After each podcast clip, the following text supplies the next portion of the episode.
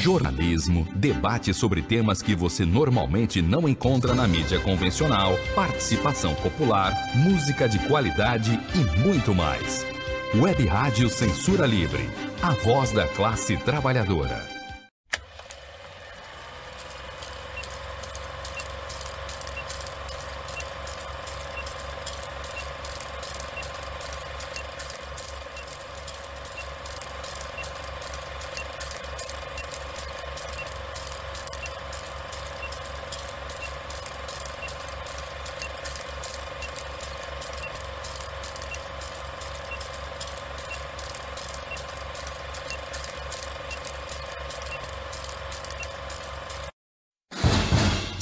Cinema Livre. Tudo sobre o mundo da sétima arte. Apresentação: Wellington Macedo.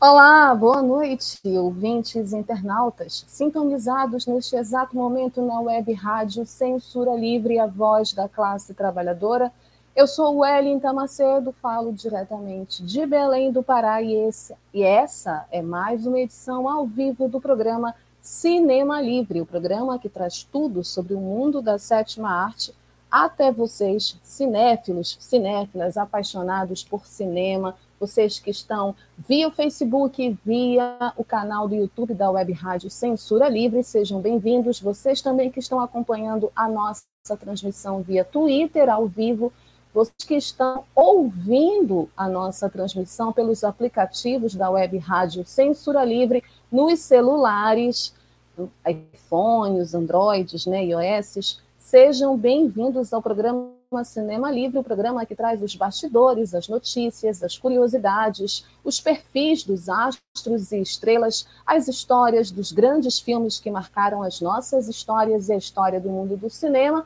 comigo e mais os meus parceiros, diretamente do Rio de Janeiro, Almir César Filho, daqui a pouco ele vai estar aparecendo aqui nos comentários, Dirley Santos, que está comigo hoje e fazendo companhia, e daqui a pouco também vai aparecer lendo os comentários de vocês, então deixem os comentários de vocês, comentem, porque sextou com Cinema Livre nessa noite de 27 de maio de 2022. Pois é, hoje a gente tem um tema muito especial e bacana né, para discutir, que é a questão de órfãos e adoção, né? Essa última semana agora que passou, o último dia 25 foi o Dia Nacional da Adoção. A gente aproveita esse tema tão pertinente, importante, de caráter social, para falar um pouco sobre como ele é retratado no mundo do cinema a partir desse filme muito fofo, muito especial, que é o Rosa e Momo, que foi exibido originalmente em 2020 pela Netflix. Vocês que ainda não assistiram, está lá na Netflix. A gente vai falar um pouco desse filme já já.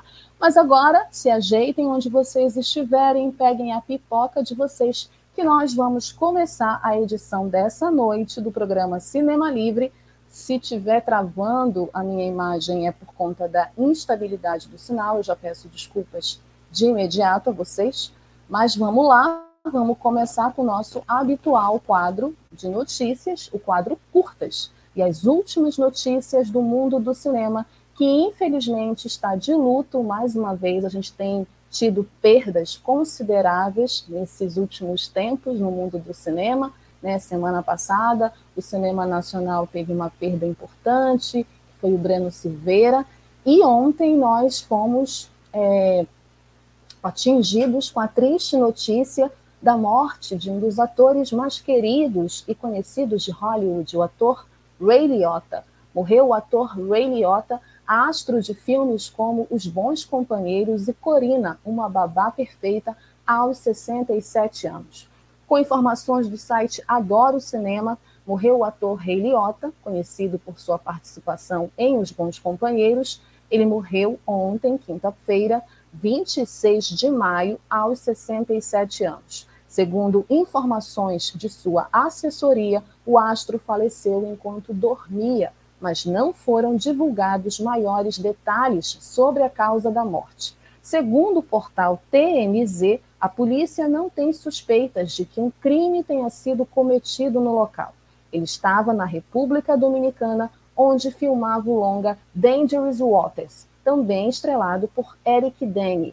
Com mais de 100 projetos em seu currículo, Ray Liotta ficou famoso por sua grande performance, né, inesquecível performance, eu diria, em Os Bons Companheiros, um clássico de Martin Scorsese que recebeu seis indicações ao Oscar. Ele ainda apareceu em diversos filmes, como Campo dos Sonhos, Corina, como eu disse, Uma Babá Perfeita, que inclusive eu fiz uma crítica recentemente, falei dele, falei de quanto que ele estava charmoso nesse filme. Ele também fez uma atuação memorável, teve uma atuação memorável em Hannibal, Um Ato de Coragem, A Morte e Vida de Charlie e Sin City, A Dama Fatal.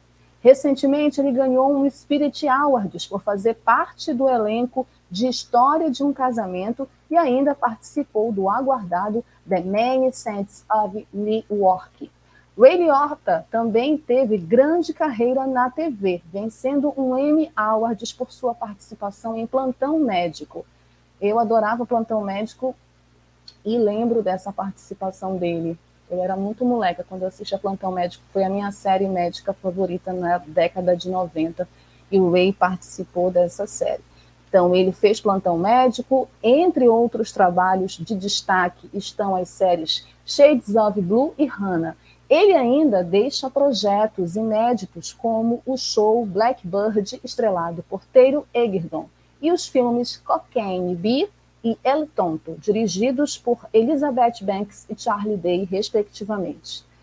Nas redes sociais, diversos famosos estão declarando, né, até agora, seus pêsames e sentimentos sobre a perda é, inesperada do Ray Liotta. Jamie Lee Curtis, com quem ele contracenou em Dominique e Eugenie, deixou a seguinte mensagem, abre aspas, seu trabalho como ator mostrou sua complexidade como humano, um homem gentil, triste de ouvir isso, fecha aspas.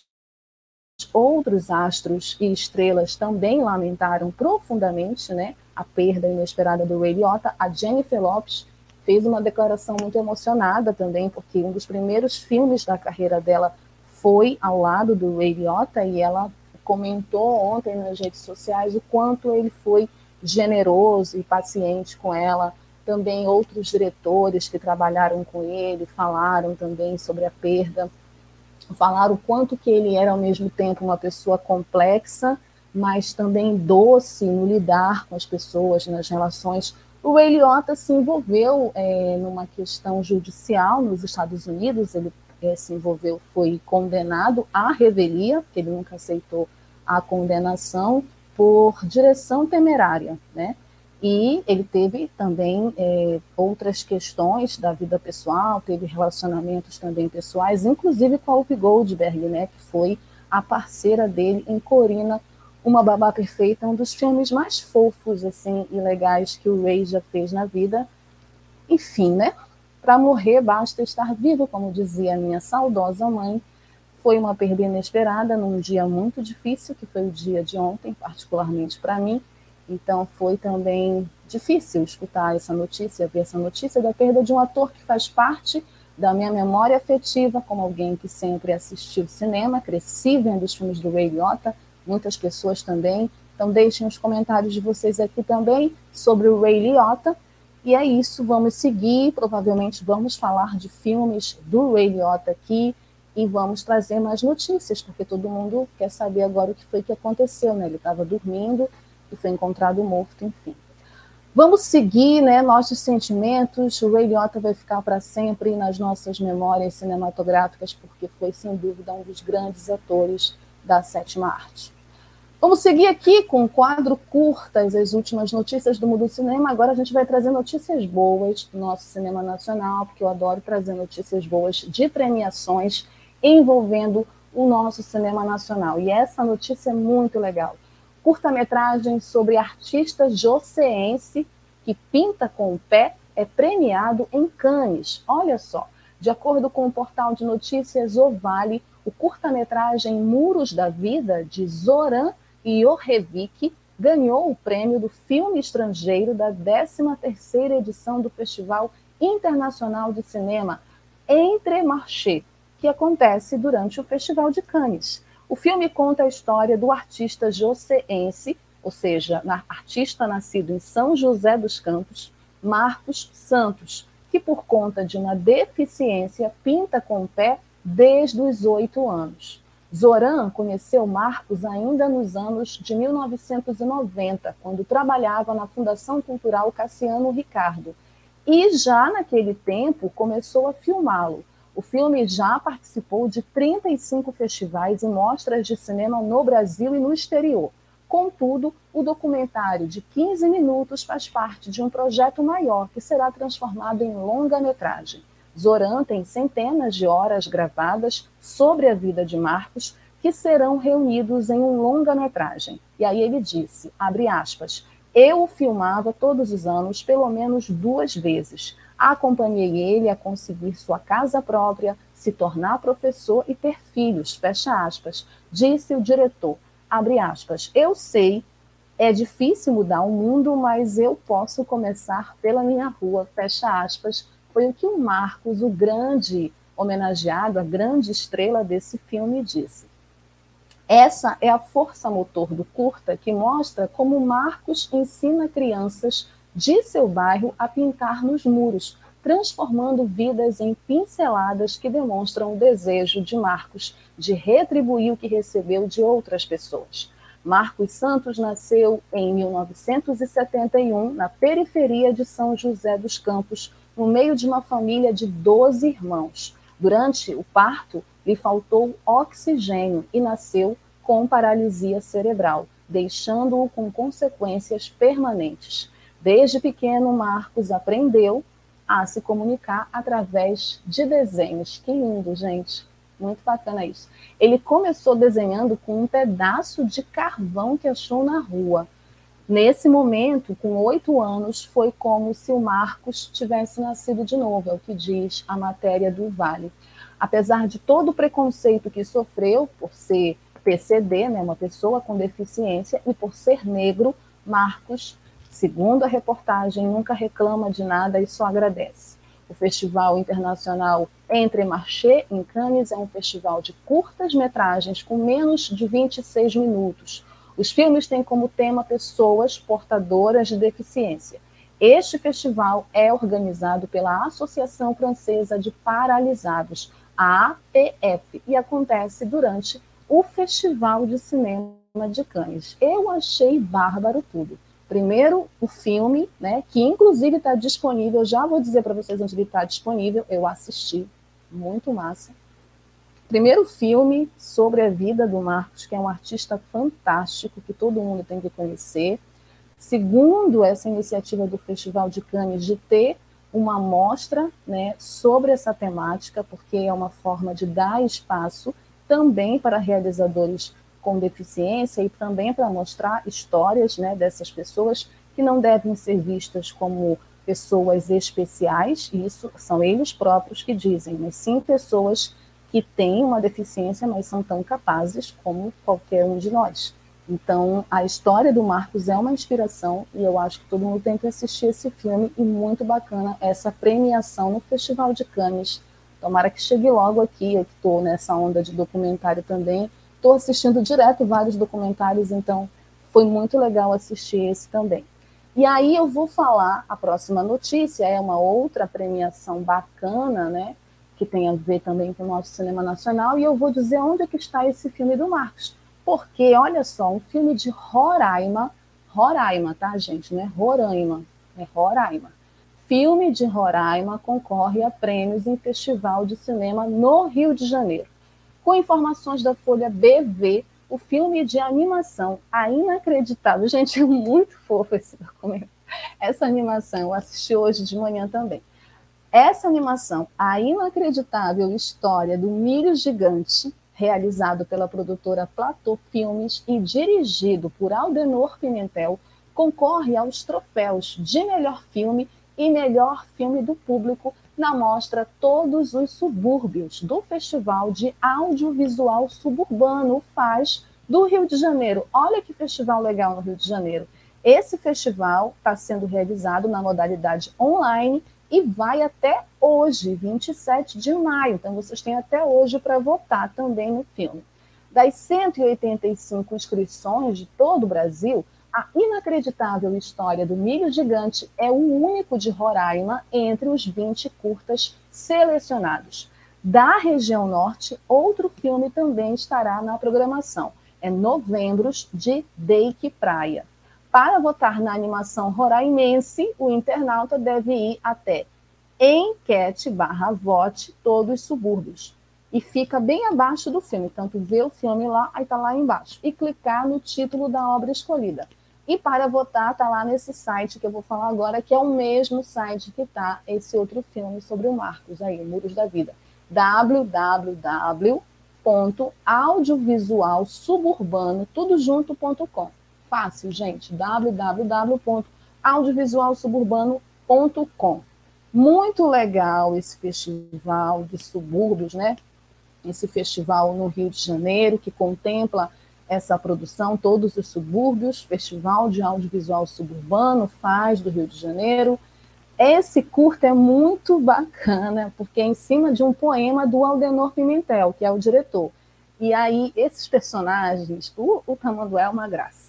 Assistam, assistam as produções desse pessoal incrível que faz cinema assim de um jeito que só quem faz cinema sabe. Então, assim, muito legal esse festival, muito legal o filme Roraimense está concorrendo, votem lá, tá? www.audiovisual, tá aí, Dirley colocou, audiovisualsuburbano.com.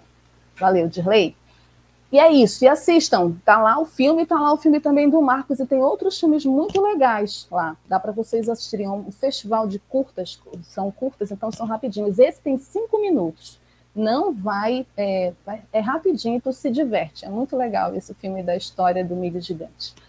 Vamos seguindo aqui com o quadro curtas, as últimas notícias. Comentem aí sobre as notícias do nosso quadro. Essa é mais uma notícia do cinema nacional de festivais, porque ainda bem que o cinema está voltando ao seu formato presencial com festivais. O FICA 2022 começa com mais de 50 filmes shows e atividades culturais na cidade de Goiás. Olha só, Goiás também respirando o cinema. De acordo com o G1, o Festival Internacional de Cinema e Vídeo Ambiental FICA 2022 começou na terça-feira passada, 24 de maio, e aborda a temática meio ambiente e saúde, onde estamos e para onde vamos na cidade de Goiás. O evento terá quatro mostras competitivas, com exibição de mais de 50 filmes nacionais e internacionais, além de shows de graça com artistas como Vanessa da Mata, Manso e outros.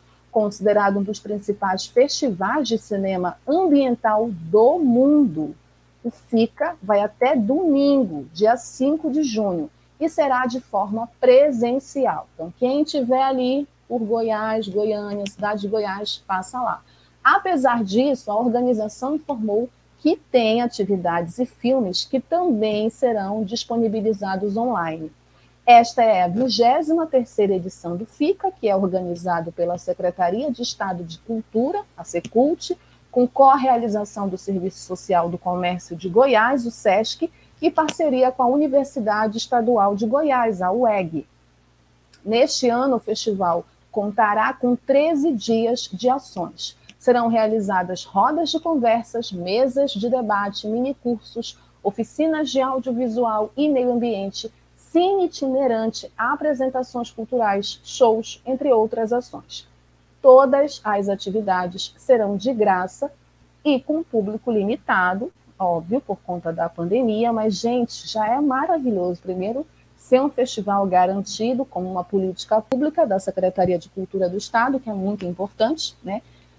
Todas as cidades deveriam fazer isso, na minha opinião. Segundo, que as pessoas é, vão poder estar lá com toda a segurança, de máscara, de preferência, porque a pandemia não acabou, né? Então, por isso o público é limitado. E vão acompanhar uma série de, de ações, uma programação cultural variada, gente até hoje dava para se inscrever nas oficinas, né, uma oficina de documentário que eu vi lá. Enfim, muito legal quem está lá pelo Centro-Oeste, lá por Goiás, aproveitem, tá? É um dos festivais mais importantes que discutem essa questão do cinema ambiental, então aproveitem, fica 2022, sucesso aí para vocês. Bom, e a nossa última notícia do quadro Curtas vem lá do Festival de Cannes. Nós, nós falamos de Cannes agora por conta do curta, né, que foi premiado.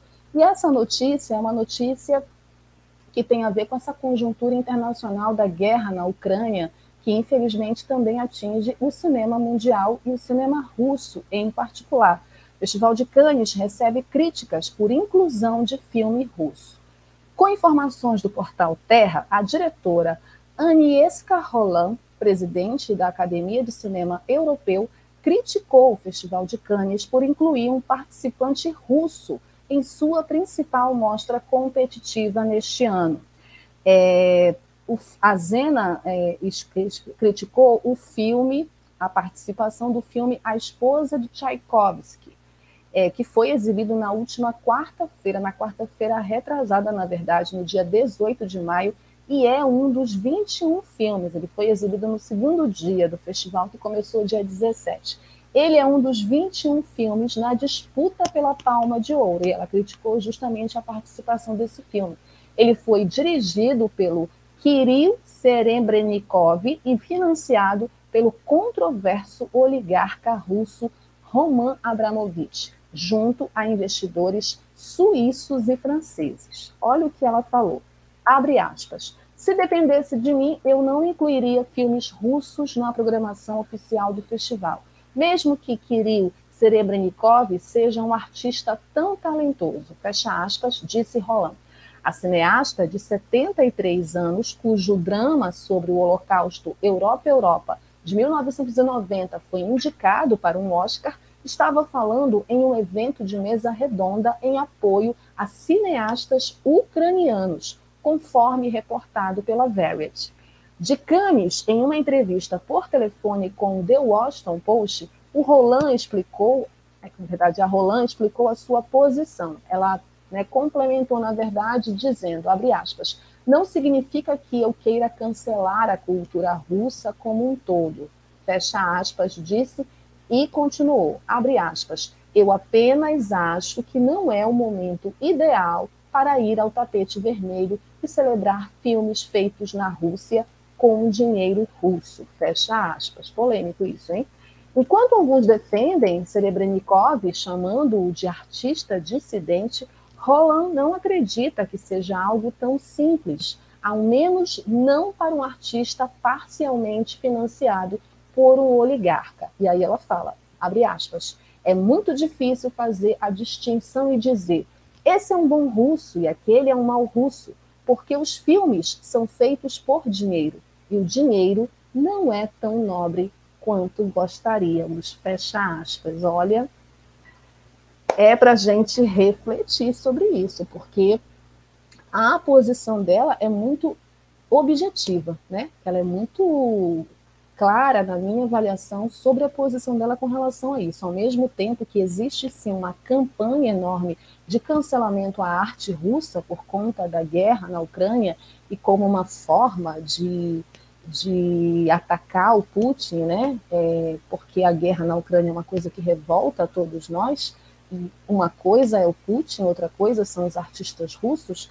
Essa posição dela é uma posição política, né? Da, da Aniveska Roland, difícil o nome dela, é, e questiona não só o fato de ser uma obra russa, mas principalmente quem financia essa obra. Tem uma frase que eu gosto muito de falar, que inclusive a gente fala muito na militância, quem paga a banda escolhe a música. Então a gente tem que refletir sobre, de fato, essa coisa do financiamento também. Apesar de eu achar que o, que o filme russo deveria sim participar do Festival de Cannes, que tem todo o direito de participar, como qualquer outra obra. Mas ela coloca coisas que a gente precisa refletir na minha avaliação, certo? Bom, com essa notícia, a gente encerra aqui o nosso quadro curtas, com as últimas notícias do mundo do cinema. Deixem os comentários de vocês, as opiniões sobre as nossas notícias, o que vocês acham da posição dessa diretora. Vamos para um rápido intervalo e na volta a gente vai falar do filme da semana, Rosa e Momo, e a volta da grande dama do cinema italiano, Sofia Loren, para as telonas. Já volto. jornalismo, debate sobre temas que você normalmente não encontra na mídia convencional, participação popular, música de qualidade e muito mais. Web Rádio Censura Livre, a voz da classe trabalhadora. Para manter o projeto da Web Rádio Censura Livre de uma mídia alternativa, buscamos apoio financeiro mensal ou doações regulares dos ouvintes, de amigos e parceiros, já que não recebemos recursos de grandes empresas, políticos ou partidos. Seja um apoiador regular e ouça o agradecimento no ar durante as edições dos nossos programas. Sua ajuda é muito importante para nós. Enviamos prestação de contas mensal aos nossos apoiadores temos uma vaquinha virtual permanente. Anote o endereço virtual apoia.se barra CL Web Rádio. apoia.se barra CL Web Rádio.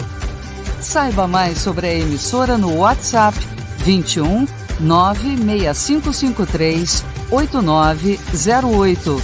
Web Rádio Censura Livre. A voz da classe trabalhadora. Acompanhe a programação da Web Rádio Censura Livre no site www.clwebradio.com, no aplicativo exclusivo para ouvir rádio no celular, tablet e Smart TV. A emissora também está no Rádiosnet, um dos maiores aplicativos para esta finalidade, na nossa página no Facebook e no canal da emissora no YouTube. Acesse o nosso canal escrevendo youtube.com barra C barra Censura Livre. Tudo junto. Inscreva-se no canal e acione o sininho para receber as notificações de novos vídeos. Web Rádio Censura Livre. A voz da classe trabalhadora. É isso, gente. E não deixem de curtir o nosso programa, né? Ativar o sininho para as notificações, como é, a moça no intervalo falou, e compartilhar também a nossa programação, além de nos seguir nas redes sociais, Facebook, canal do YouTube da Web Rádio Censura Livre, Twitter, tá? É, acompanhar toda a programação da Web Rádio e mandar sugestões para o nosso programa pelo e-mail quadrocinemalivre.gmail.com. Tem também o nosso WhatsApp, que o Dirley Santos está colocando aí, o e-mail da Web Rádio, que ele também está colocando aí. Então, vocês têm vários canais para acessar a programação da nossa Web Rádio Censura Livre e, principalmente, apoiar o projeto da Web Rádio no Apoie-se. A nossa Web Rádio é uma Web Rádio independente que não tem patrocínios diretos. Né? Nós fazemos uma programação voltada para programas que discutam as lutas da classe trabalhadora e também discutam assuntos importantes da sociedade, né? programas também sobre cultura, diversidade, é, retransmitimos também programas e a gente precisa muito do apoio de vocês e vocês vão ter os nomes de vocês falados aqui na nossa programação. Eu vou falar daqui a pouco e agradecer os nossos apoiadores e mandar um beijo e um abraço apoie o projeto da Web Rádio Censura Livre, a voz da classe trabalhadora. Bom, vamos continuar agora com o programa. Eu quero ver os comentários de vocês, deixem os comentários. Eu estou vendo que vocês já estão tímidos, mas deixem os comentários aí. A gente vai falar de um tema que é um tema muito importante, né? É um tema social, um tema que está na nossa vida, na nossa sociedade, muito discutido essa semana, no último dia 25, foi o dia da adoção, é uma data considerada nacional, e várias matérias, reportagens falando sobre essa questão da adoção, que hoje tem um outro caráter, né, uma outra forma de ver. É, eu sou de uma geração que as pessoas tinham vergonha de dizerem que tinham filhos adotados, e as pessoas que eram adotadas também tinham vergonha porque sofriam muito preconceito. Ainda bem que isso avançou. Claro que ainda existe preconceito, infelizmente, porque a gente vive no capitalismo, uma sociedade extremamente preconceituosa, um sistema que alimenta vários preconceitos. E mas eu acredito que avançou muito e filho é filho, né? Filho é filho, independente da forma como como veio, se é biológico, se não é. Então, a gente vai tratar desse tema porque o cinema gosta muito de falar sobre órfãos e adoção, tem vários filmes, um leque, só Hollywood tem uma porrada de filmes sobre isso, e outros cinemas também de outros países é, também tratam dessa questão, mostram essa questão da adoção, a questão social, né, os problemas da sociedade, principalmente em relação às crianças que são abandonadas, crianças oriundas de famílias com problemas. Então, o filme que a gente trouxe para nos ajudar nessa abordagem, nessa discussão via cinema, via sétima arte, é um filme recente, é um filme de 2020, que está na plataforma de streaming da Netflix, então é acessível para todo mundo. E é um filme italiano, né? A gente quis trazer um filme também que, que não seja Hollywood, Hollywood, que tem todo também um olhar, mas esse filme tem um outro olhar e é um olhar legal também, porque a gente pode discutir elementos importantes é, sobre adoção e órfãos, mas também sobre a sociedade no geral. Então, o filme da semana é o Rosa e Momo, que é o título em português, mas o título original dele é La Vita davanti a sé. Ele é um filme de drama italiano de 2020 que foi dirigido pelo Eduardo Ponti baseado no romance La Vie de Van, Sou, de Romain Gary. É um escritor francês, né? E esse esse livro, ele é, o Romain Gary, ele foi um romancista, foi piloto da Segunda Guerra Mundial, foi diretor de cinema e diplomata francês. E esse livro ele fez muito sucesso na Europa, em particular na França. E aí ele foi comprado lá pela Itália, fizeram um filme estrearam o filme no cinema e depois a Netflix se comprou. Né? Ele é estrelado pela Sofia Loren, pelo Ibrahim Aguier e pela Adril Zamora. O Ibrahima, gente, é uma pérola. E assim, eu quero logo denunciar o racismo da internet, porque tu entras para ver o filme e não tem uma foto do Ibrahima. Não tem uma foto do Ibrahima no, no perfil dos, dos filmes. Quando tu entras assim, digita lá no Google e aí tu vê as fotos de todos os artistas e não se deram o trabalho de colocar uma foto do Ibrahima. É um absurdo, eu fiquei revoltada. Tu quase não acha nada do Ibrahima. Mas o Ibrahima é a estrela do filme, junto com a Sofia Loren, com a Abril Zamora, e tem um outro elenco maravilhoso. Ele foi lançado, como eu disse, nos cinemas em 6 de novembro de 2020, e em seguida a Netflix comprou os direitos e relançou na plataforma de stream em 13 de novembro de 2020.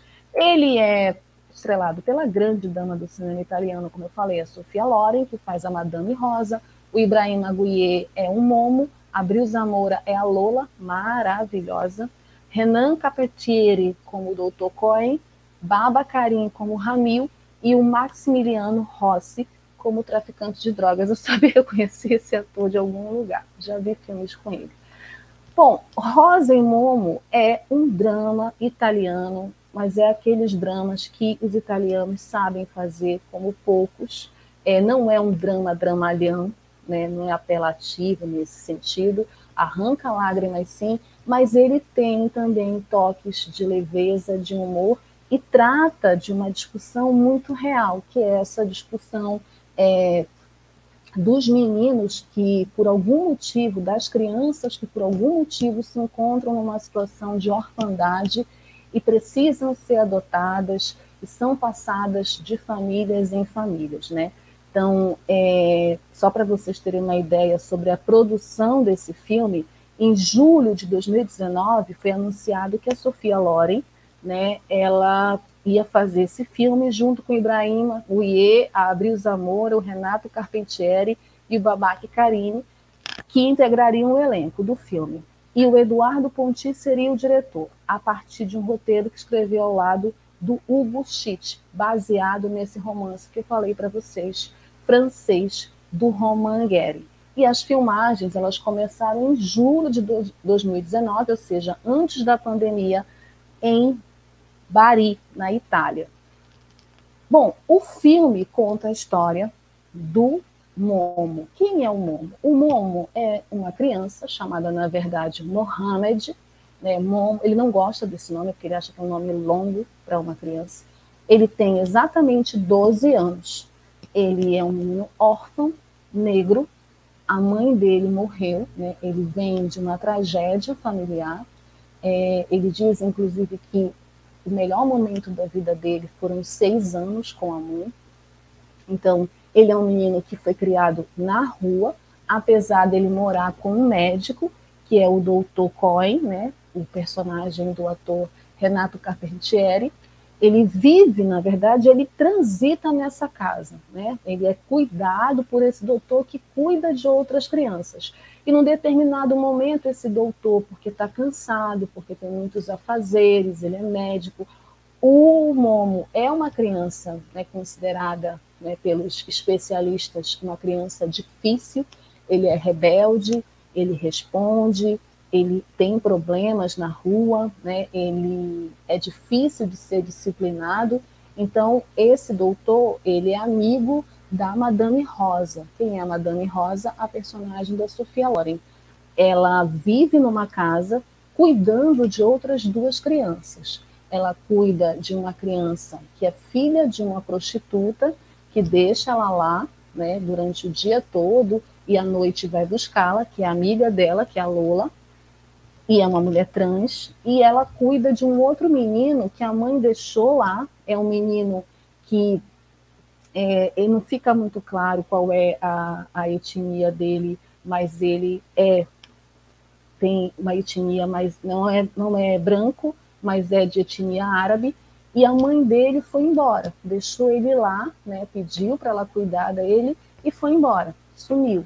Então esse menino mora lá, é o Iosif, até anotei o nome dele, Iosif, então mora a Madame Rosa, o Iosif e é, o filho da Lola, com quem ela tem uma relação e cuida, e essa Madame Rosa no passado foi uma prostituta, né, trabalhou nas ruas, então ela mora num bairro que é um bairro pobre, contexto social do filme é um contexto de pessoas que se conhecem numa região pobre, né, que é uma região que não tem as famosas, os famosos pontos turísticos da Itália. Então tu vê uma Itália diferente nesse filme. Também é muito interessante disso.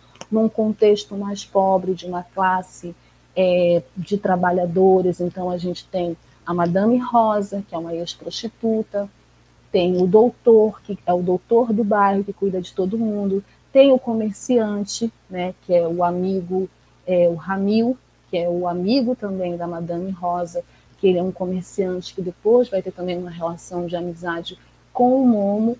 Então você tem esse contexto e tem o tráfico de drogas nesse bairro. As crianças que são aliciadas por esse tráfico na presença do Massimiliano Rossi, que é o traficante de drogas branco, o homem branco, que alicia os menores, e a maioria desses meninos, né, são negros e imigrantes. Então a gente tem esse contexto social é no filme Rosa e Momo. E o Momo, ele está no meio disso tudo, né? Ele foi expulso da escola porque ele agrediu um menino que era considerado valentão com lápis. É, e ele narra o filme, ele começa o filme narrando o filme. A primeira frase que ele fala do filme é: Dizem que tudo está escrito e não se pode mudar nada, mas eu quero mudar. Ele tem, o Momo, é, esse perfil de ser uma criança muito adultizada e muito madura por todos os acontecimentos trágicos da vida dele, que não aceita o destino. Isso é muito interessante. E é muito interessante de ver o talento do Ibrahim Maguier. Por isso que me dói muito não ver a foto dele na internet, porque ele é um menino muito, além de ser lindo, lindo, a pele dele é linda, sabe? É, ele brilha, ele tem um sorriso lindo, tem os olhos muito lindos. Aí eu fiquei apaixonada por aquele menino, assim, lembra muito meus filhos, o jeito dele, é, mas ele é super carismático e talentoso. Ele encanta no filme. Ele é, ele divide a cena com a Sofia. E aí é muito interessante de perceber a química entre os dois. Como que a Sofia Loren, atrizaça que ela é, mais de 70 anos, consegue ter essa relação com esse menino de 12 anos e eles têm uma química muito bacana, muito especial, muito emocionante no filme. Para mim, é um dos elementos positivos do filme, a química que existe entre o Ibrahima e a Sofia. Eles se odeiam de cara, né? E assim, se odeiam no olhar, é muito interessante isso. E aí ele vai narrando para o espectador a história dele, vai contando a vida dele. Vai acontecer algo que vai ser muito derradeiro na vida dele, que só quem assistiu o filme vai saber, eu não vou contar, mas ele, o filme começa com esses acontecimentos e dá um corte para mostrar como tudo começou. E aí ele vai narrando, vai dizendo quem ele é, da onde ele veio e como que ele vai conhecer a Madame Rosa. Essa Madame Rosa, essa personagem da Sofia Loren, que volta ao cinema, né, que vai para o stream depois de fazer clássicos do cinema italiano, enfim, depois a gente vai falar um pouco mais da Sofia Loren, e você percebe o quão maravilhosa é a Sofia, generosa, né, e, com, e quão digna e humana ela consegue, a partir dessa personagem, transmitir toda essa dignidade e essa humanidade. Quem é a Madame Rosa? Madame Rosa é uma sobrevivente de Auschwitz, né, do, do, do campo de concentração mais, mais famoso. Ela é judia, né, já é uma senhora de idade que está sofrendo já um processo de Alzheimer, que tem delírios por conta de tudo que ela passou no campo de concentração, que é marcada, né, tem números na pele dela. Então, o Momo fica perguntando o que é aquilo no braço dela, e ela tem um bunker na casa dela, que é muito interessante isso, um lugar que fica embaixo do apartamento onde ela se esconde onde em algum momento, porque ela tem momentos onde ela foge da realidade, ela entra em transe, e o Momo percebe isso e ela vai para o bunker, né? E é muito interessante de perceber essas marcas. Ela também, assim como o Momo, foi marcada por uma tragédia, né? O Momo chegou na Itália vindo do Senegal com três anos, então ele é um imigrante que vive na Itália, perdeu a mãe aos seis anos e ficou passando de casa em casa e aí esse doutor pede para a Madame Rosa cuidar dele, ficar um tempo, oferece dinheiro. A princípio ela não quer, porque ele é muito rebelde, ele é respondão, ele não tem modos, né? Fala palavrão. Mas depois ela aceita pela necessidade também e eles acabam criando uma amizade, eles acabam se gostando, acabam entendendo a dor do outro. E é muito bonito de ver essa relação de amizade acontecer. Né? Então, essa química da Sofia Loren com o Ibrahim Bouye é o que mais o que mais faz o filme ganhar de emoção, né? porque é muito verdadeiro. O carisma dos dois, o talento do Ibrahima, o carisma da Sofia, né? Nos momentos mais dramáticos, o Ibrahima mostra uma força dramática para uma criança de 12 anos, assim, muito bacana de ver, assim. Por isso que eu espero que ele faça mais filmes, porque achei uma criança muito, muito talentosa. Tem muitos desenhos poéticos no filme, apesar da dureza, né, da discussão, é, os personagens, por exemplo, além da Madame Rosa, a própria personagem Lola, que traz o debate da mulher trans, que tem um filho, o pai não aceita, e de repente o pai convida para levar o filho para conhecer. Tem uma cena bonita no filme, logo no meio do filme, delas dançando e dançam ao som de quem? De Elza Soares, cantando Malandro. É uma surpresa legal do filme também. E essa cena delas dançando encanta as crianças, as crianças que estão nessa situação também de dureza. Imagina você ter que ir para casa dos outros enquanto sua mãe está trabalhando, ou a sua mãe foi embora e nunca mais voltou e você não sabe se vai voltar. E aí tem nesse momento uma leveza, inclusive o próprio Momo e as outras duas crianças ficam encantados vendo a Lola e a Rosa dançarem. Então a gente tem esse contexto social, a gente tem essa mulher é, vinda, é, sobrevivente do nazismo, sobrevivente de um campo de concentração, esse menino sobrevivente de uma tragédia familiar que tirou a pessoa que ele mais amava da vida, é, que era a mãe. Então, essas duas pessoas se encontram. ainda que seja uma temática batida, né, porque não é a primeira vez que a gente tem uma temática parecida como essa, Rosa e Momo é um filme bacana, é um drama interessante, porque justamente traz esses talentos, o talento maduro né, e experiente da grande dama, da Sofia Loren, e é muito, assim, eu sempre fico, para mim, né, pelo menos, não sei os outros que, que venciam, é bom ver uma atriz envelhecer no cinema sem medo. E é muito bonito ver a Sofia Loren como ela está, porque ela está mais bonita, na minha opinião. É até emocionante falar isso, né? Ela assumir que ela está velha e com lucidez, com dignidade, com humanidade. E com carisma de sempre. Ao mesmo tempo que é lindo ver uma criança como o Ibrahim é, surgir para o cinema com toda a força, talento, sabe? É uma espontaneidade típica da criança. É muito, muito bonito ver a química deles. Eu volto a dizer que a química deles é o mais bacana do filme. E tem umas passagens interessantes.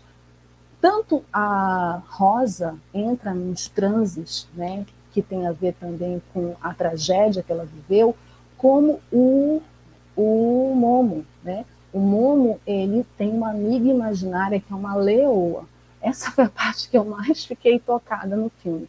A leoa, que é uma simbologia da mãe dele, vem visitá-lo todas as noites e lambe o rosto dele e brinca com ele como se fosse um gato, né? Como se fosse uma gatinha.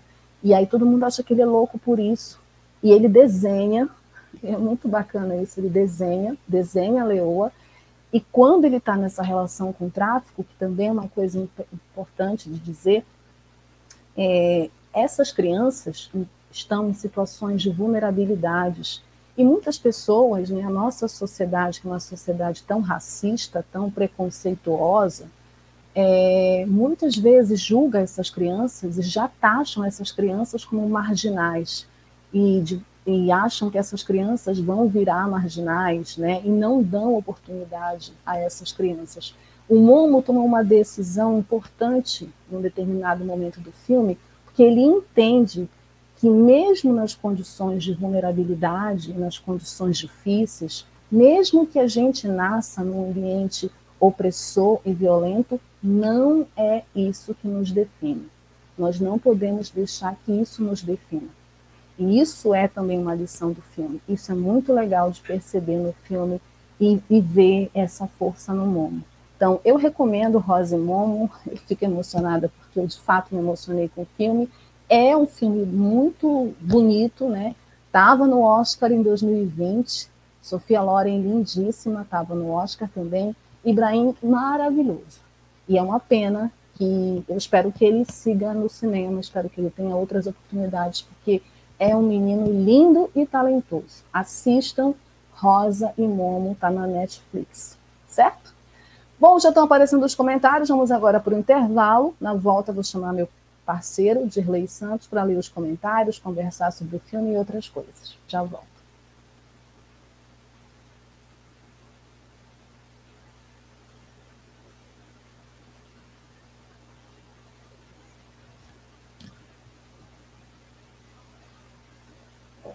Jornalismo, debate sobre temas que você normalmente não encontra na mídia convencional, participação popular, música de qualidade e muito mais. Web Rádio Censura Livre, a voz da classe trabalhadora. Para manter o projeto da Web Rádio Censura Livre de uma mídia alternativa, buscamos apoio financeiro mensal ou doações regulares dos ouvintes, de amigos e parceiros já que não recebemos recursos de grandes empresas, políticos ou partidos. Seja um apoiador regular e ouça o agradecimento no ar durante as edições dos nossos programas. Sua ajuda é muito importante para nós.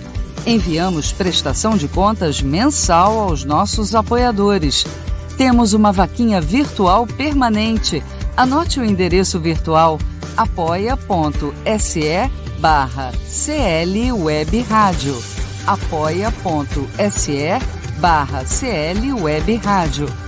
Saiba mais sobre a emissora no WhatsApp 21 96553 8908. Web Rádio Censura Livre. A voz da classe trabalhadora. Então, vocês hoje não quiseram comentar nada, né? Estou chateada com vocês. Então a gente vai seguir. Dirley não vai aparecer. que não quer aparecer, porque ele está chateado com vocês também, que não comentaram nada. Mas eu vou aproveitar para dizer para vocês ainda duas coisas sobre o filme. É, primeiro, que a Madame Rosa é uma pessoa preconceituosa, ela é legal, mas ela é preconceituosa e quebra esse preconceito com a relação que ela tem com o Momo. E o Momo, ele compra uma bicicleta, né? E quando ele está andando de bicicleta, ele tem uma frase também que eu acho legal da gente pensar, que ele fala assim: "Não ligo para a felicidade. Se vier, ótimo. Se não vier, foda-se." Certo? Viver um dia de cada vez. Vamos então seguir com o quadro Dicas, que a gente está falando de órfãos e adoção, a gente também vai falar de outros filmes, porque, como eu disse para vocês no início do programa, o cinema sempre gostou muito dessa temática e tem vários filmes no cinema de Hollywood e fora de Hollywood que abordaram essa temática, assim como Rosa e Momo.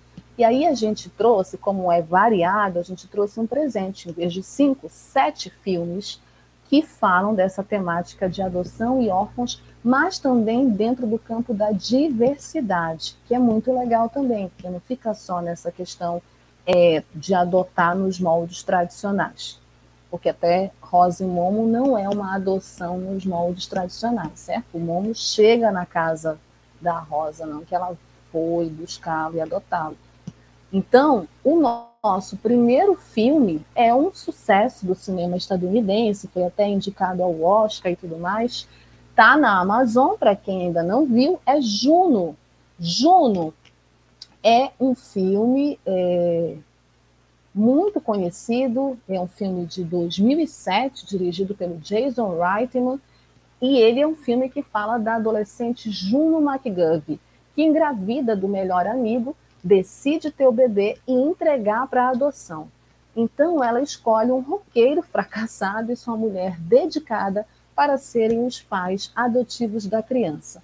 O Juno tem ainda, na época, hoje o Elliot Page, mas na época era a Ellen Page, porque o Elliot é hoje um ator trans, um homem trans. Foi o filme que fez o Elliot Page aparecer para o mundo, inclusive ele foi indicado na época é, como Ellen a melhor atriz. Tem o Michael Cera, que é um ator que eu gosto muito, o Jason Bateman e a Jennifer Garner. Juno é um filme muito legal porque ele quebra vários estereótipos. Primeiro, ele quebra esse estereótipo dos adolescentes. É, ela é uma adolescente, né? A personagem do Elliot Page no filme é uma adolescente, engravida do namorado, eles não planejam, e ela decide vamos ter o bebê, né? Ela fica pensando, né? Várias possibilidades. Aí depois ela decide, vamos ter o bebê e eu vou entregar para adoção e ela quer achar um casal legal.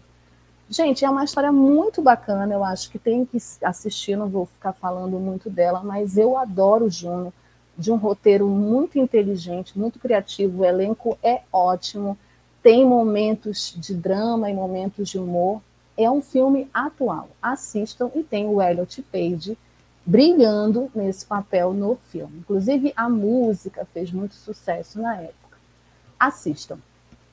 Nossa segunda dica é de um filme nacional é, baseado numa história real que, inclusive, eu vi várias entrevistas desse personagem na época do programa Jô Soares. É O Contador de Histórias. O Contador de Histórias é um filme de 2009 do cinema nacional, é do Brasil, dirigido pelo Luiz Vilaça. O Luiz Vilaça foi quem dirigiu várias séries de sucesso, estrelada pela Denise Fraga no Fantástico, né? E nesse filme, o Luiz Vilaça conta a história do Roberto Carlos Ramos, um menino pobre de Belo Horizonte que cresce na FEBEM e tem sua vida mudada ao conhecer uma pedagoga francesa. A Maria de Medeiros é que faz a pedagoga francesa, né, a estrela do filme. E mais uma vez não botam a foto do menino que faz o personagem do Roberto Carlos, o Paulinho Mendes. Não sei é, por que não botam a foto, mas não colocaram, que é esse menino. Menino negro, igual Ibrahim, né? Sim, só uma coincidência, né? Só uma coincidência. Mas esse filme é muito legal porque ele conta a história de um cara que eu lembro das entrevistas dele no Jô Soares. Ele é muito doido e muito legal, extremamente carismático. Ele contando como ele foi parar na casa dessa mulher, dessa personagem da Maria de Medeiros, tudo que ele viveu na FEBEM. A história é muito parecida com Rosa e Momo, tem algumas diferenças, mas é muito parecida. É, e é um filme também que aborda essa questão da adoção, da orfandade e principalmente da segunda chance, né? Da segunda chance para uma vida de uma criança que sofreu por várias tragédias e que tem o direito de recomeçar. Muito legal o contador de histórias, nossa dica nacional, certo? A nossa terceira dica já é de um filme que é do México, um filme latino lá do México, né, que eu trouxe para vocês, que eu queria fazer uma rodada de filmes também para mostrar essa questão da diversidade, e esse filme fala muito de diversidade. Ele é um filme A Outra Família. Hendrix, de 7 anos de idade, foi abandonado pela mãe que é viciada em drogas. O jovem é, vive com alguns amigos da família até ser acolhido por Jean Paul, e Shema, um casal homossexual que cuida dele enquanto a mãe se reabilita. Essa é uma das primeiras histórias lá no México, né, e também no cinema que aborda essa questão da adoção a partir de uma relação LGBT. Né? Esse filme foi dirigido pelo Gustavo Louça, é o roteiro é do Gustavo Louça também. Tem no elenco o Jorge Salinas, que é um dos astros é, das artes mexicanas, das novelas da Televisa, do cinema mexicano, galanzão, e tá nesse filme junto com Luiz Roberto Guzmán, eles que são esse casal homossexual, né? E tem o, o, o, Bruno Lousa que faz o Hendrix, a foto do Bruno aparece, tá, gente? Só quero dizer para vocês, racismo da internet é um negócio doido, né? Negócio assim escancarado, ficou assim abismado foto do Bruno, porque é uma criança branca, aparece. A foto dos meninos negros não aparece. Bom, mas aí tá outra família, filme mexicano que aborda essa questão da adoção, dessa nova, desse novo conceito de família, né? Para vocês assistirem aí. Filme mexicano muito legal. Aí vamos para a quarta dica, que essa me pegou hoje de um jeito muito especial também. Adorei foi uma surpresa, não conhecia esse trabalho, assisti, até indiquei. Cor da Pele Mel. Cor da Pele Mel é um filme de 2012, um filme francês, mas tem na sua direção o Jung Sik Jun e o Laurent Boulet. E é um filme metade dirigido por um asiático, metade por um, por um europeu. Aos cinco anos, Jung ou Jung é abandonado em Seul, Logo, é adotado por uma família belga e sua vida progride longe de seu país e cultura de origem. Depois de muito tempo, Jung retorna ao país nativo a fim de recuperar uma parte sua que ficou perdida. É todo em animação esse filme, gente. É muito legal esse filme. É todo em animação. Muito bacana a história, muito bem construído. Eu adorei. Recomendo, tá lá no YouTube completo e dublado para vocês que tiverem curiosidade e vontade de conhecer uma obra diferente daquelas que vocês estão acostumados a assistir. Cor da pele mel tá aí. Para mim é a dica mais valiosa de hoje do nosso quadro Dicas. Vamos para a quinta dica. Um dia desses. Um dia desses é um filme de 2012 dos anos 70, Rudy Donatello, que é vivido pelo querido Alan Cumming, e o Paul Fling, vivido pelo Garrett Dillahunt, formam um casal gay que adota um jovem com síndrome de Down, o Marcus Dayson, vivido pelo Isaac Levia. Marco foi abandonado pela mãe biológica viciado em drogas quando criança e encontra em seus novos pais a família que nunca teve.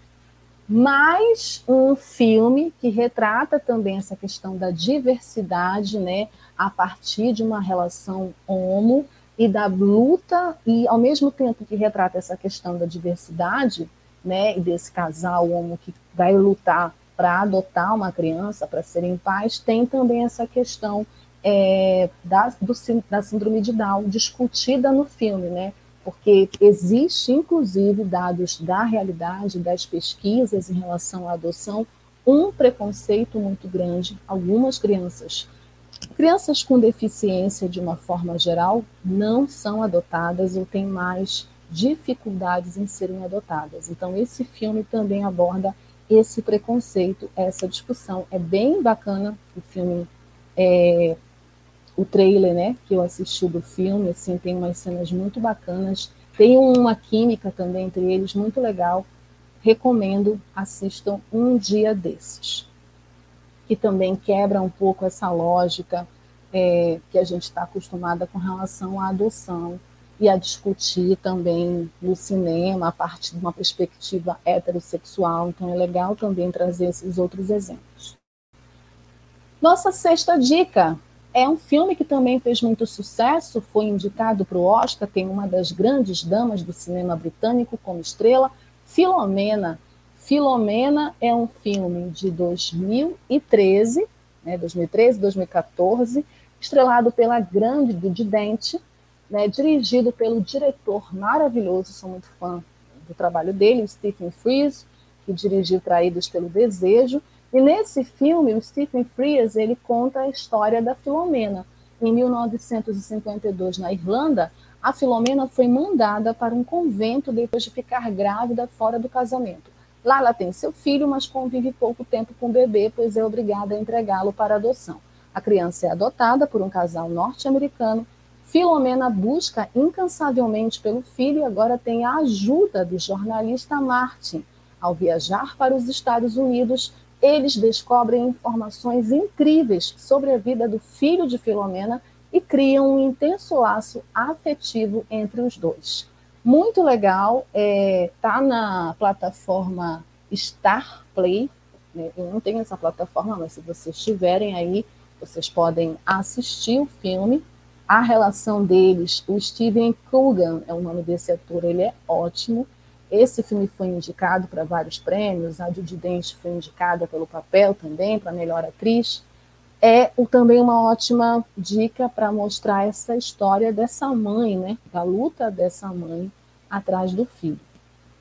E a nossa última dica de filmes que falam sobre adoção e diversidade é também um filme que aborda esse aspecto da diversidade a partir da história do indiano Saru.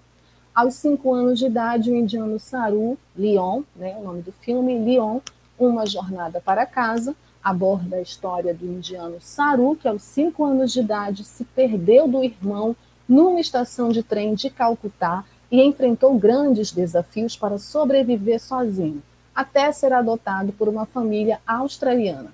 Incapaz de superar o que aconteceu, aos 25 anos ele decide buscar uma forma de reencontrar sua família biológica. Esse filme está na HBO Max, para quem quiser assistir. Ele é dirigido pelo Gerfin Davis, é baseado numa história né, original. Tem o Dev Patel, que todo mundo gosta, eu sou fã do Dev Patel, do carisma dele nesse filme. Tem a Nicole Kidman no filme.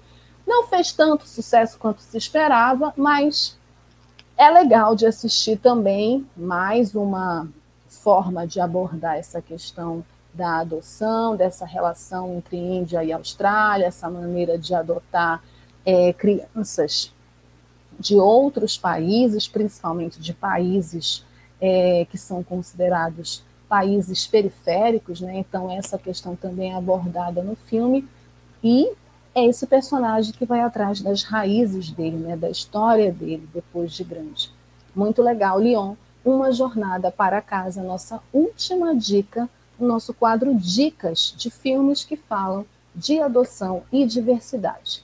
E para fechar essa parte, né, a gente não poderia deixar de fazer o nosso quadro perfil, e já que a gente falou de um filme estrelado pela Sofia Loren, o Rosa e Momo, dentro dessa temática de adoção de órfãos, a gente vai fazer o perfil, óbvio, em homenagem a Sofia Loren, por ela ser uma das atrizes, até hoje, mais importantes do cinema, não só italiano, europeu, mas do cinema mundial, uma das grandes musas do cinema, uma grande dama do cinema italiano, que venceu o Oscar e também venceu diversos prêmios. E é super respeitada, querida, amada, né? E também é um modelo né? para muitas atrizes, para muitos artistas, na minha opinião. Sofia, Costança, Brígida, Vilani, Cicione, esse é o nome de batismo de Sofia Loren, que nasceu é, em Roma, é uma cidadã de Roma, em 20 de setembro de 1934 e é uma atriz e cantora italiana. Começou sua carreira no cinema em 1950. Desde os 15 anos, apareceu em vários papéis menores até ser contratada para cinco filmes pela Paramount Pictures em 1956. Isso lhe permitiu lançar-se com sucesso em uma carreira internacional. Atuou em filmes notáveis como The Pride and the Passion, Houseboat e It Started in Naples. Lauren ganhou reconhecimento em 1962, quando, ele, quando ela recebeu o Oscar de melhor atriz por sua atuação no filme Duas Mulheres. Filmaço, gente. Que também lhe rendeu o BAFTA, o Oscar do cinema britânico, o prêmio de melhor atriz no Festival de Cannes e o prêmio da Associação de Críticos de Nova York. Ela detém o recorde por ter recebido sete prêmios David Donatello de melhor atriz, o maior número já recebido. O David, o David Donatello é o Oscar do cinema italiano, só para vocês terem uma ideia. A sua carreira atingiu o auge em 1964, quando ela recebeu um milhão de dólares para estrelar o filme A Queda do Império Romano. Te mete com ela. Além do Oscar de melhor atriz, ela ganhou um prêmio Grammy, um prêmio de atriz no Festival de Cannes, cinco Globos de Ouro especiais e um Oscar honorário em 1991. Em 1994, ela ganhou um Urso de Ouro honorário no Festival de Berlim. Foi três vezes premiada no Festival de Veneza como melhor atriz em 1958 Leão de Ouro pela carreira em 1998, em um especial, o Pietro Blunt Award de 2002. Em 1995, ela recebeu o prêmio Cecil B. DeVille, de Maio, na verdade, pelas realizações ao longo da vida. Em 1999, ela foi nomeada como uma das 25 maiores lendas femininas do cinema pelo American Film Institute. Depois de constituir família no início dos anos 70, a Sofia Loren passou a dedicar menos tempo à sua carreira de atriz e optou por fazer apenas aparições ocasionais em filmes. Nos últimos anos, ela ainda apareceu em filmes americanos, como Prêt à Porter, né, o, o Nine, né, o Nove, e o Grumpy Old Man. É, mas só aparições. A Sofia, é, como eu falei, ela nasceu em Roma, na Itália, em 20 de setembro de 34. Ela é filha da Romilda Villani, que era uma professora de piano, e do Riccardo Ciccione, que era um engenheiro civil. Os pais da Sofia Loren tiveram uma outra filha, a sua irmã Maria, que nasceu em 38. A Sofia e a Maria tinham dois meios irmãos paternos, o Juliano e o Giuseppe, frutos do primeiro casamento do seu pai. E aí, em 42, o pai da Sofia, que era agressivo com a esposa, abandonou a família. Olha só que interessante. Ele abandonou a família para viver com a amante e nunca mais deu notícias. Então, a Sofia sofreu de abandono paterno, né? Fazendo com que ela e a irmã sofressem, como eu falei, do abandono paterno e a sua mãe passou a enfrentar muitas dificuldades, tornando-se a única responsável pelo sustento do lar, ou seja, filhas de mãe solo. Durante a Segunda Guerra, essa, esse fato também é interessante, durante a Segunda Guerra Mundial, é, Pozzioli foi alvo, né? Pozzioli é uma região, uma cidade próxima de Nápoles, né? Era lá que a Sofia Loren se mudou, depois tiveram que se mudar de Roma para essa cidade. Então, durante a Segunda Guerra Mundial, essa cidade foi alvo de bombardeios frequentes. Durante um ataque, a Sofia Loren, enquanto é, corria para um abrigo com a sua família, foi atingida por estilhaços e feriu seu queixo, mas sem gravidade. Após algumas semanas, ela mudou-se com a mãe, a irmã e a avó para Nápoles, onde foram acolhidas por alguns parentes distantes. Após a guerra terminar, Sofia e sua família retornaram a Pozzioli. A avó de Sofia Loren, Luísa, teve uma ideia para conseguir sustento e abriu um pequeno restaurante em sua sala de estar, onde vendia lanches, sucos e um licor de cereja caseiro. A mãe de Sofia Loren, a Romilda Villani, tocava piano para entreter os clientes, enquanto Maria, sua irmã, cantava e Sofia recolhia as louças. Deu até vontade de chorar agora. E ajudava sua avó a lavá-las o lugar tornou-se popular para os soldados americanos das proximidades. Gente, a história da Sofia Loren é muito doida. Enfim, vários filmes ela fez, assim, podia passar a noite falando dela, mas não vamos ter tempo para isso, então vamos só falar aqui das, da filmografia dela, que é muito, tem muita coisa dela aqui. Inclusive, tem uma parte que é só a filmografia da Sofia Loren, para vocês terem uma ideia do quão importante ela é para o cinema. Vou falar só de alguns. Covades, Era Lucy, Si, Two Nights in, com Cleópatra, Duas Noites com a Cleópatra, ela fez a própria Cleópatra, né? Aida, é, Poverty of Nobility, Attila, e aí vem outros, ela não fez só cinema italiano. Lucky to be a Woman, Boy on Dolph, The Pride in the Passion, Legend of the Lost, Desire Under the Elmos. Tem os filmes também que ela fez, Tio Homem, Bocádio, de 70, Judite, Girassol, vários filmes. A Sofia Loren fez Nine. Fez a voz do Carros 2, para vocês terem uma ideia. Ela fez uma das vozes e a último, o último filme de 2020, Rosa e Momo, La Vita Davanti a C. Sofia Loren teve uma vida pessoal também muito com vários amores, né? Enfim, namorados, maridos, é uma vida intensa, uma história intensa. É uma mulher assim formidável, com uma história de vida formidável. É muito interessante da gente ver, porque às vezes a gente imagina que uma estrela de cinema, uma atriz principalmente, é, que a vida dela sempre foi fácil, né? Que ela chegou lá naquele lugar, naquele estrelato, sem ter sofrido nada, que foi muito tranquilo. E nunca é tranquilo, né? Para todo tem gente que que pode ter até tido uma pode até ter tido uma vida tranquila. Não foi o caso da Sofia Loren, né?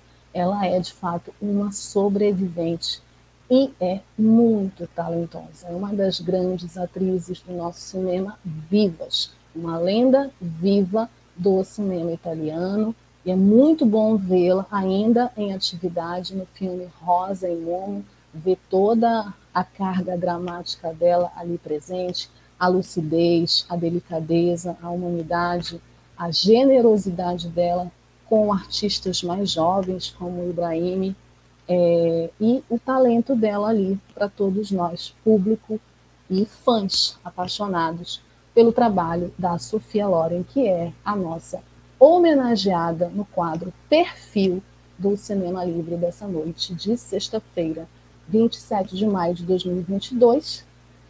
E vamos para os nossos agradecimentos dos nossos apoiadores do projeto da Web Rádio Censura Livre. Agradecemos aos apoiadores Daniele Bornia, Frente Ampla Suburbana, Gabriel Tolstói, Gelta Xavier, Guilherme Portela, João Paulo Ribeiro, José Eduardo Peçanha, Lohan Neves, Maria do Nascimento, Marcelo Benites, Ana Hermano, Marco Aurélio, Balsa, Sandra Vargas, Thaís Rabelo e Wendel Setúbal. Obrigada, muito obrigada em nome da Web Rádio Censura Livre pelo apoio de vocês.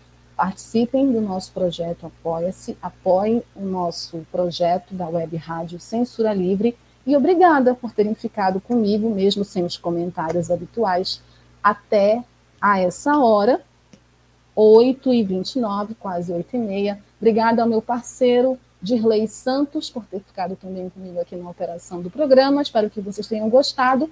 Na sexta-feira que vem a gente está de volta. Gente, depois eu não sei como é que vai ficar o cinema livre, né? Vai acontecer umas coisas aí, mas eu aviso vocês, mas eu acho que na sexta-feira que vem a gente vai estar de volta com mais cinema livre para vocês. Obrigada, bom final de semana. Cuidem-se. Beijos. Até semana que vem. Cinema Livre. Tudo sobre o mundo da sétima arte. Apresentação: Wellington Macedo.